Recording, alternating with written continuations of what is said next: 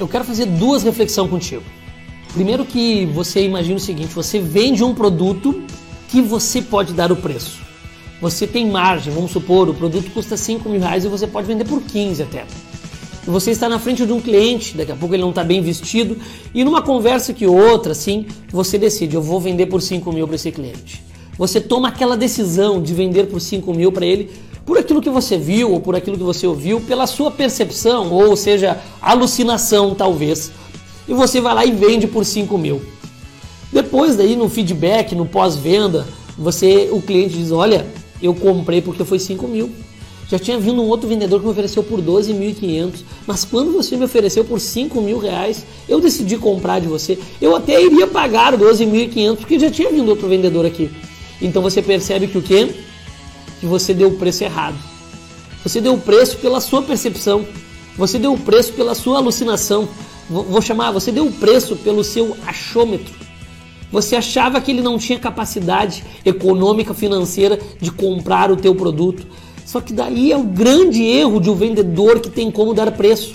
Ele fica pensando no bolso dele, na sua capacidade, quando ele deveria perguntar, quando ele deveria entender o cliente, perguntar, entender a capacidade dele, depois fazer de tudo para aumentar a percepção de valor e depois dar um preço justo para o teu tempo, para o teu trabalho, para o teu conhecimento, para, para o teu histórico, para aquele produto que você estava vendendo. Só que a gente acaba se precipitando, a gente acaba querendo fazer um juízo de valores. Não, ele não vai pagar, eu estou no mercado há 20 anos. Para com essas crenças.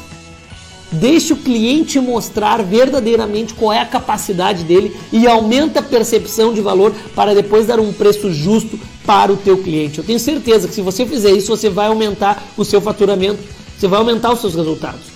Ou se não, vamos supor, você tem um produto A, B e C, você não pode dar preço, o produto já está com preço fechado. Você nem oferta o produto C, que é o mais caro, porque você olha para ele, você percebe, conversa com ele e acha que ele não vai conseguir pagar. É o grande erro também. Pelo contrário, todas as técnicas de venda que você pode ler em todos os livros que eu já li de venda vai ensinar. Você tem que começar pelo mais caro sempre, sempre pelo mais caro. Por quê? Porque ele vai estar tá ancorando aquele preço. Então não faça juízo de valores, não perca a venda, não deixe o seu ticket médio de venda baixar por essa bobagem sua de querer entender quanto tem no bolso do cliente, qual é a capacidade dele e o quanto ele está disposto a investir naquele sonho, naquele produto. Estou falando do B2C, pode ser do, do B2B também. Não faça juízo de valores, você vai aumentar as suas vendas, você vai vender muito mais quando você parar com essas crenças aí de 20 anos de mercado, eu já sei como é que é. Não, para com esse negócio.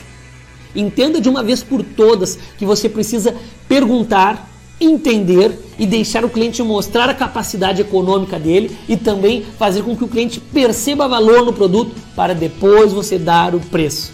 Um forte abraço, aplica isso, aplica!